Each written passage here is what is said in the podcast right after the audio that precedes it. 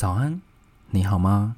我是彤彤，欢迎收听彤彤爱看书书说社会这个频道。这一集我们要来跟你讨论如何跟长辈聊天。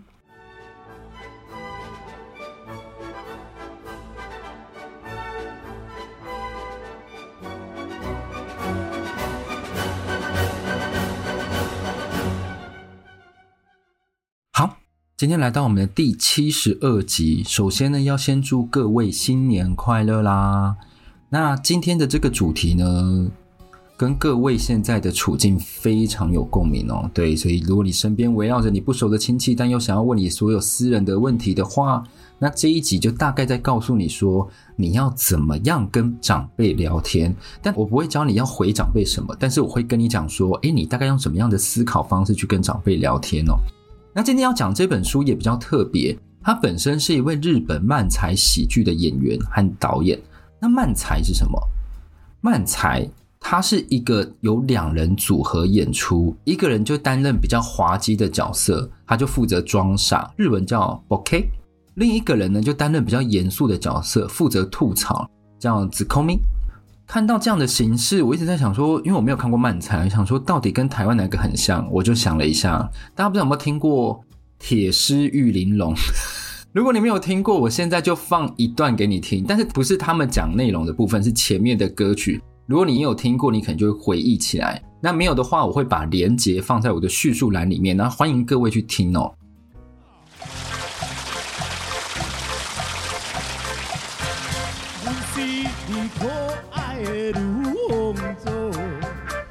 这是故家淡薄热。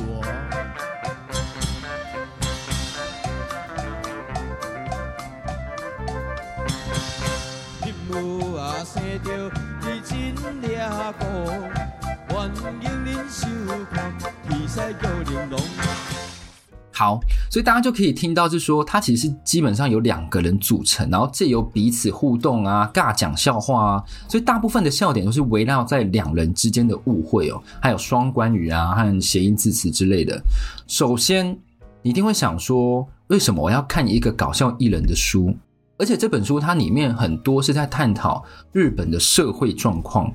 但我必须要说，我一开始其实不知道他是谁哦，因为他的封面和他的标题其实蛮吸引我的，所以我就想说，哦，那我来看一下好了。我是看到中间之后才发现，哦，原来他是漫才艺人。因为一开始我不知道，所以我没有把刻板印象放在他身上。我在看的时候，我认为说，诶，他有些观点虽然很粗暴，但却是我们已经看过这么多社会类和研究日本书籍中。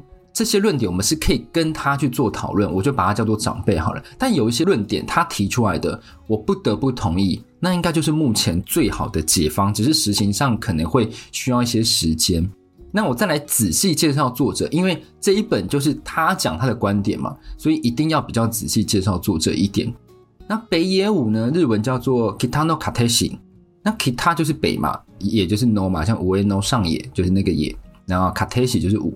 好，他一九四七年呢，在一月十八日出生于东京都的足利区。因为我本身住了东京整整一年，我之前应该有讲过我在日本打工度假过，但我还真的举不出来足利区有什么很有名的区域。就是我有去过，因为我之前是住在新扣一瓦新小岩那里，然后那边算是葛饰区，葛饰区我相信大家很熟。葛饰区里面。我去过最靠近主力区的地方，我相信大家如果有看两金刊集就知道，就是龟有卡梅阿里，卡梅阿里就是两金刊集的故乡，然后它也是我去过最靠近主力区的地区。好，回到作者，然后据书中所描述，他小时候相当的穷困哦，但是他母亲告诉他。我们虽然现在很穷，但穷要穷得有志气。那要怎么样才能穷得很有志气呢？像比如说那个时候，可能就有救援组织在分送一些免费的米或免费的食物。他母亲跟他讲说：“我们要有志气，我们不能去排人家的施舍。”所以他们就没有排这件事情。嗯，我是不太清楚这个这个跟志气有没有正向关系啊？但是这是他母亲的志气的展现。OK，然后接下来呢？北野武就觉得说，因为他母亲教导他要志气，所以呢，他发誓说他未来要让自己看起来很有钱。我不知道怎么，我也不太清楚这有什么上下文关系，但是他就是这样子来的。对，所以北野武就接受了这样的意志呢。他大学是考上了明治大学的机械系哦，到现在也是非常一流的私立大学哦。但是呢，他考上机械系之后，并没有往什么三菱啊那种大企业去走，他反而是去当漫才演员。他在一九七五年，他就作为漫才的演员登上了小荧幕。后来呢，刚好搭上了一九八零年，日本那时候掀起漫才的风潮，就顺势大红。当台湾应该是在两千年初，就慢日本大概十到二十年吧。就是我刚刚讲的铁狮玉郎，我一直这样做比喻，不知道有在看漫才的人会不会攻击我，会不会很生气？但就是目前我的理解啦，好不好？如果你有推荐我要看的漫才，你也可以跟我说一下，我也会去看。然后他当演员一段时间之后呢，就去指导电影。他的电影在日本的票房都不好，但是呢，他说他不会想为了迎合市场去拍电影，他想要拍自己想拍的。为什么？因为老子很有钱。他在当漫才演员的时候，因为大红过，所以他不缺钱。所以我现在要拍的电影就是我自己想要看，可以满足我自己的价值观的电影哦。所以他还是照着自己的艺术节奏去拍。后来不知道哪一个。何许人也？就是偷偷拿着他的作品去法国参加评选。我是不清楚这一系列的过程是有没有办法偷偷帮人家报名啊？OK fine，反正他他做到了。更扯的是，他在那个法国评选里面，他一举得奖，所以他就觉得说，他的电影日本人不会欣赏，那只有欧洲欧美人士他们才懂得欣赏。之后就开始囊括了很多项的讲座。但他有一个传统，他就不想去参加那些颁奖典礼。所以呢，每当颁奖典礼在颁发说“哎，我们欢迎恭喜得奖的是叭叭叭北野武”之后呢，那边就会空着，就会有一个黑色的立牌，然后就没有人。大家都在盛传说，到底是哪一个大牌的日本导演不想要来领奖？那后来北野武就是因为得太多奖，然后发现都是缺席，有点就是你知道小难为情。所以呢，他就想说，好啦，我就去一次。他就有一次就去现场领奖，谁知道引起轩然大波？为什么？因为当时盛传没有来的那一个一直都不出现的日本导演突然现身了，所以大家就哇，原来你是长这样子。对，我想说，这不是上网可以看得到吗？反正大家就突然了解，哦，原来他的真面目是这样子。而且他也发现，他在国外居然有他的专属的粉丝俱乐部。所以这一切，他觉得是因为他一直忠于自我，做自己想做的事情，所以他才有办法得到这些一开始看不到的收获，再后来就是广传。那这一本书就是记录他最真实的心声。所以这一次不单纯只是说书，我想试着用另一种方式，就是说，诶，你说了你的论点，那我再跟你讲说，诶，我在哪一本书可能看到类似论点，那我们来一起讨论这样子的部分，然后看说我们会激出什么样的火花吧。好。第一个就会得罪世界上很多人。他说，健保根本是医生完善的赚钱系统。如果你有在听我的频道，你就会知道，我的频道里面很多是在讲医生，像过度医疗，老到可以死。所以呢，他说以前呢，日本形容医生有一句话叫做“人心人术”。他认为在这句话的后面，却需要向你索取高额的医疗费用。演变至今，现代有健保制度。那虽然呢，这个健保制度是宣称保护国民的健康，但他认为另一方面是可以保障医生收到医疗费的系统。因为以前如果我是医生，你是病人，我跟你讲说你的病要很高额的医药费才有办法医治，怎么办？他绝对不会先救你，后来才跟你收钱。他一定要先拿到钱才会帮你医治。所以呢，他认为健保系统没有比这个更稳赚不赔的生意，所以你很少会听到医院倒闭，只有听过什么闹医生荒。这观点就跟我刚刚前面讲的老到可以死一样，里面也有提到医疗的过度诊断，很多医院甚至为了富豪。量身打造奢华的健检系统，要价数百万美元，只为了让富豪早一步了解可能将要出现的小问题。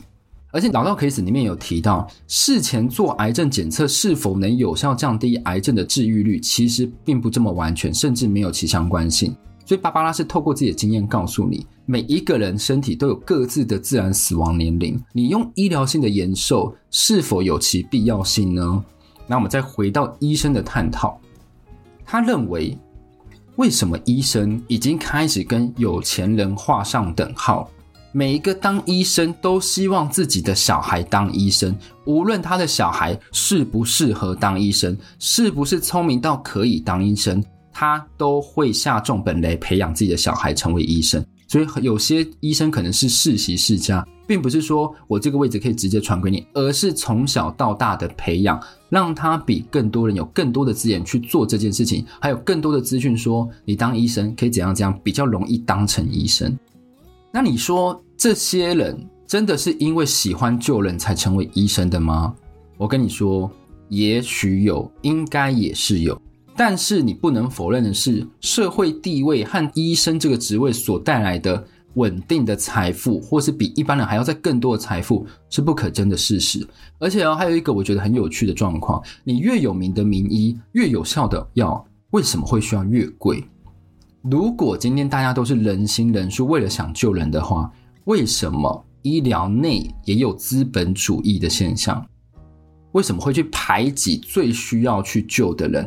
因为我跟你讲啦，你有钱人跟穷苦人家，穷苦人家得的病，我相信可能会更多，可能比那些富豪们还更需要，但是他们却更负担不起越好的医疗。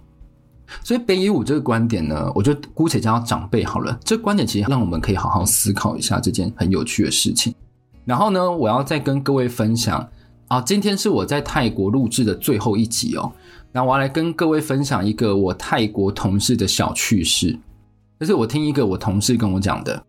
他说呢，之前有一个同事来，然后他就是可能哦生活作息没那么正常，然后又喝很多酒，所以他就突然中风了。对，他中风了，所以他紧急送医。然后当他们协助这一个人送到医院的时候呢，医生和护士会确认说，哎。你有没有立即死亡的风险？如果有立即死亡，他们会先救，再收取高额的医疗费用。但如果是没有，他会问你什么？你已经很不舒服，躺在那中风，已经开始让你到一直抖，一直抖。他会说：“你有信用卡吗？你先去刷，刷好之后我们再来医。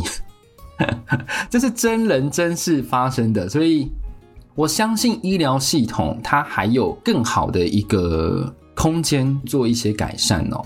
但我也必须讲，这个世界上还是有很多人为了自己的理想理念去救治别人，像什么无国界医生。所以我就觉得说，不能用同一个观念去套在每个人身上。但我们必须要把那一个职业上或这个行业里面有发生的问题，把它拿出来，我们可以好好的一起来探讨。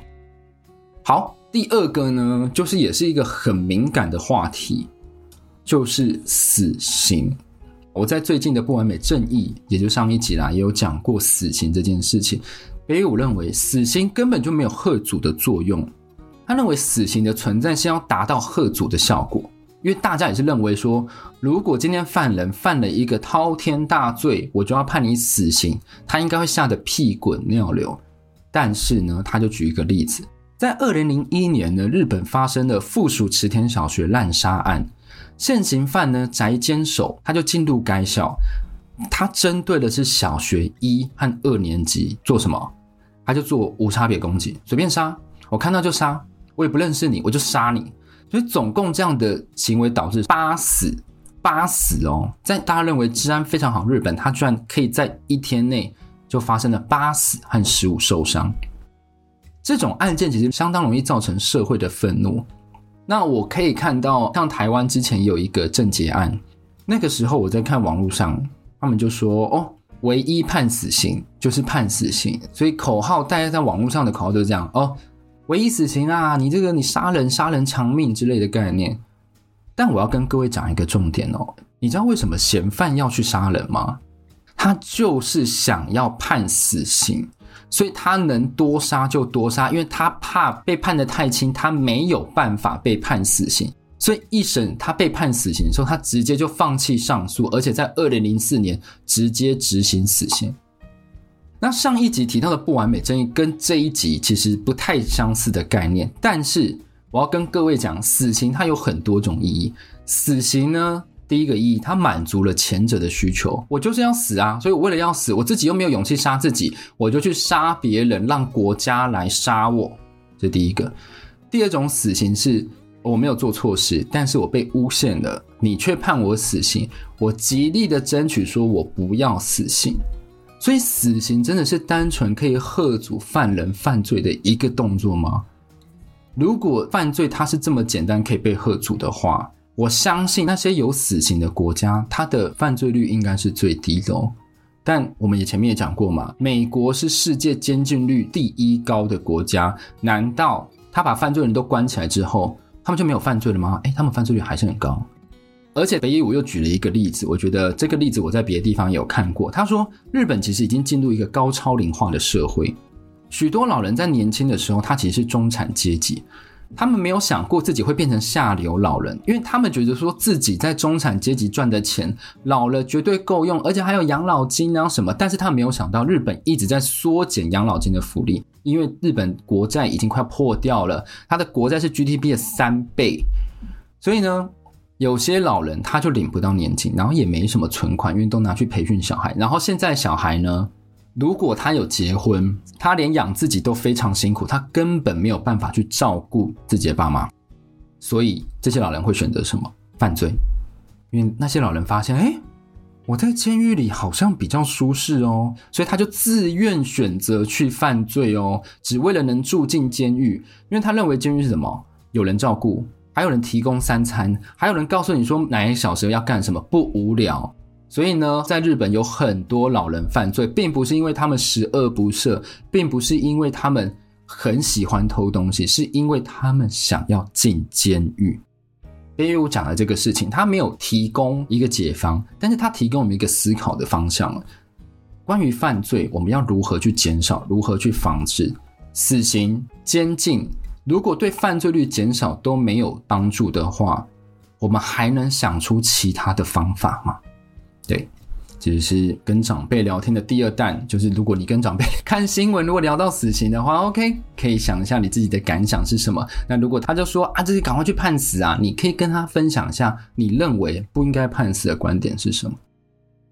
好，第三个，第三个就比较贴近各位了。这一题就是比较更切合开头说的，怎么跟长辈聊天。就是如果亲戚一直问你说啊，你怎么一直做这工作啊？怎么不换更好的啊？请他直接来听这一个部分。北野武认为呢，现代的父母教小孩就要远大抱负，有梦最美。但是呢，他说现在的物产是很丰饶的，不像是以前那种动荡的时代，可以出所谓什么德川家康啊那一种很举世闻名的英雄。而且日本又适逢低欲望，大家应该有听过低欲望吧？日本年轻人没什么欲望，没有什么物欲，所以才开始有一些极简生活的发生。还有呢，他们本身是在通货紧缩，通货紧缩这个可以在我廉价日本里面看到，也有提到，日本正在迈向一种便宜的恶性循环。而且北野武认为，年轻人并没有我们想象中那么笨，因为他们知道说，这个社会已经僵化了。你今天在一间公司，你表现再再再怎么好，你前面就是有一大排长队要等着要升迁的人，大家都是一个团体。按年资往上升，所以你前面的那个人永远你要等到他上去或者去别地方之后，你才有可能往上升。even 是你的表现比他还要好，在日本啊，日本是更压抑的部分，所以他们认为说他们不需要花更多精力啦，因为不管再怎样，就是只能往上爬。而且呢，因为他们知道这个现象，所以上级对下级的霸凌更严重。因为他说他知道你在等啊。你在等着取代我啊！我就是要趁这时候能骂你，就是尽量骂你。所以年轻人会比之前人家花更多的心力、更多的时间、更多的情绪管理在处理这些事情，而且他要这样子才能达到以前人觉得说很轻易就可以达到的成就，导致这些年轻人开始追求小确幸哦。像北野武就在电视上就看到说，居然有人为了抢便宜排两三个小时，然后去排一碗拉面。他认为年轻人已经被社会的僵固所淹没，而且我刚刚前面有讲说，年轻人的物欲很低嘛，能尽量不买就不买，物欲减少导致日本厂商在生产东西的时候会陷入一种恶性竞价循环。就在那个廉价日本里面有提到一个冰的广告，他为了涨十块拍了一个冰的广告，然后跟各位道歉。对，所以你一点点的涨价都会让日本民众不买。他会陷入的，我只能越卖越便宜。那我如果越卖越便宜呢？这些钱我分给我员工就不会变多，因为钱不可能凭空生出来。我能卖东西越便宜，员工的薪资就是僵固在那里，越来越低价，它就导致一个这样子的廉价日本的恶性循环。这是我们在频道上可以跟北野武这样对话的部分。那另外呢，北野武讲到这个年轻人的年轻人愿望越来越渺小，我自己本身有一点经历哦。就大学的时候呢。我同学在跟我讲，就是在我们在聊梦想。我不知道大学的时候我们还是可以聊梦想。小时候的梦想，我相信班上的人总是写什么啊，警察、医生啊、总统啊，什么时候我自己也写过什么总统。小时候我有写过总统，那个时候可能觉得什么模范生很很吸引人吧，所以我就想说，我以后要当总统，可不可以增加当选率？但是到大学，大家在聊自己的梦想的时候，他就跟我讲说，他只想开一间自己的咖啡店。我也在想说，哎，我也觉得我想要有一间自己的柯基民宿，就是有养狗的柯基民宿。当然就想说，他怎么梦想这么小？我要跟你讲，我们那时候就觉得说，应该很难达成，应该很难达成，因为他是想开在台北，但我就觉得说我应该赚不到那个钱。所以这样的社会让每一个年轻人的梦想越来越小。究竟是年轻人不努力，还是社会上没有空间给你努力？这个就是我们要来跟长辈的对话。说，诶，你觉得真的是因为我不努力，所以我才只能做这样的工作吗？未必哦。好，下一个话题也是对我目前，因为我是创作者嘛，对我目前有一个当头棒喝的作用哦。北野武认为，银河就没有办法吸引大众的目光哦。北野武我们刚刚讲，他除了是漫才演员之外，他也是得奖导演。最特别的是，他有展出画作，而且他是个画家。他的画作是 not for sale，你没有办法买到的。所以他认为画作是什么？他就举了蜜蜂当例子。他说，蜜蜂在逐蜂巢的时候，并不会特别想什么，但蜂巢就看起来像是一个艺术品。他认为画就应该是这样，不是因为说啊你喜欢柯基啊，你喜欢猫啊，你喜欢鸟。所以我就画来画鸟，来画猫，来画。他认为这个画不是要给别人看，而不是为了创作而画，而是我现在要画画，我就想画。我脑中间出现了什么样的影像，我就来画。因为如果你今天只是为了钱迎合市场而画，他认为就是你这样子会很容易被群众抛弃，被群众吞噬的人就无法吸引目光哦。那我刚刚不是讲说这个有让我当头棒喝吗？因为我在录这一年半的 podcast 的时候，其实身边有很多在录 podcast 的创作者，然后我就会看到，比如说现在可能在讲某个很热门的话题，隔天就会有这个 reaction，就是我们来探讨一下这个新闻什么什么的，这个是为了吸引什么群众目光，是为了得到一些关键字，但我觉得也蛮好，这也是一个策略，但是。如果你过了这个目光，你没有继续往下追，或是大家已经厌倦了这样的事情，你可能就会被遗忘。那这个部分呢，在我自己的书，我必须跟各位讲，我曾经也有想过，哎，好像挑这一本书，群众会可能比较想看。在我频道一开始的时候，我有几本书，或是想说，哎，这个大众可能会比较想听里面的内容。但是我就是真的去说了那一本书之后，我发现，哎。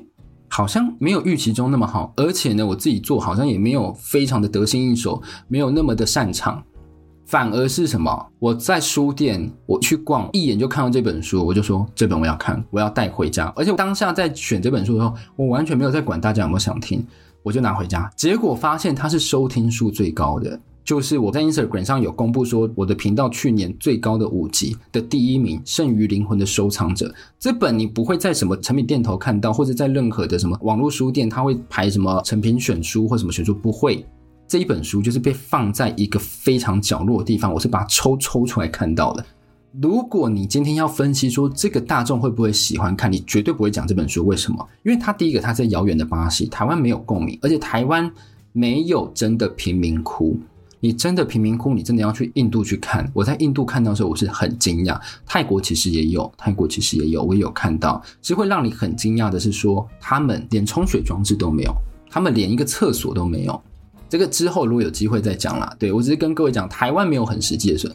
而且这本书《剩余灵魂收藏者》，它又是文学式的书写，它其实很难被认为会有广大的市场。但我真的很庆幸，我有发现这本书，而且也是我很喜欢的一本书。我也很兴奋的在跟各位分享很多集，在跟各位分享说我有多爱这本书。那最后得到反应超乎我预期，我也很开心。所以如果你跟我一样也是创作者的话，虽然群众其实是你的核心，真的群众就是核心。你做一个东西没有人 react，那其实你会需要很多心理素质才有办法撑下去。但是如果你只是一昧的单纯为了迎合所做出来的成品，你总是会不如预期。不如好好想一下，诶，我们当初在当创作者是怎么样的初衷吧。好，那这本书呢，在一开始它有一页就直接写说。言辞的激进是为了刺激你的思考，所以它在里面的文字都是相当的直白，就是说，你是白痴吗？你怎么不知道？类似这样的概念，就是说我就是认为这样子啊，不然你怎样之类的话，它不会是一个书写体的文字。但他提到的很多事情，虽然这样子毫无修饰，我一开始也会认为什么，我应该不会认同这个作者，所以我一开始是有把它放下来的，想说算了，到底要不要继续看？后来我再往下看的时候，我发现，诶。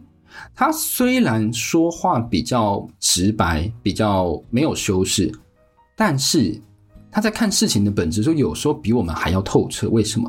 因为他如果是漫才的话，他有时候必须要揶揄社会现象，那他会透过不一样的方式去看社会的角度，然后告诉你说他是这样看社会，用更幽默的方式来看这个社会。他里面也有提到。政党的轮替到底对国家有没有帮助？那这个如果你有兴趣的话，也欢迎直接买这本书回来看。那我要最后再回到我的主题，如果你今天有家中的长辈呢，不妨就先冷静下来跟他对话。就是如果他在跟你讨论事情的话，但如果他第一句就问你什么时候要结婚，就跟他讲说。祝你岁岁有今朝，拜拜。好啦，如果你喜欢我的节目的话，欢迎分享给你身边的朋友。那如果他在找新年的节目听的话，我这一集的新年元素，我觉得其实满满的啦。然后呢，一开头开始放的古典乐呢，其实在维也纳的部分，他们在每一年新年都会有一个新年音乐会，而那首曲叫做拉德茨基进行曲。然后大家可能会听到那个拍手，等一下。听到拍手，这个拍手不是什么电子琴的音效，这个拍手是现场的人员，去听的人都知道这件事情，然后指挥会跟你讲说你什么时候要拍手，所以我觉得这是一个很酷的部分，因为如果你节奏感比较不好，你可能会落拍，你就会在拍的途中听到，哎，怎么会有些什么杂音之类的，但大家的默契都非常好，所以呢，我也会把拉德茨基进行曲这个连接放在我这一集的节目叙述里面，如果有兴趣的话呢，欢迎去听听看。如果你喜欢我的节目，欢迎到 Apple Podcast 给我五星留言，然后在 Spotify 给我五星，在各大平台找到彤彤的都欢迎你给我鼓励，然后也可以 follow 我的 Instagram。那我们就下一集再见喽，祝大家新年快乐！那要记得听完最后拉德茨基进行曲哦，拜拜。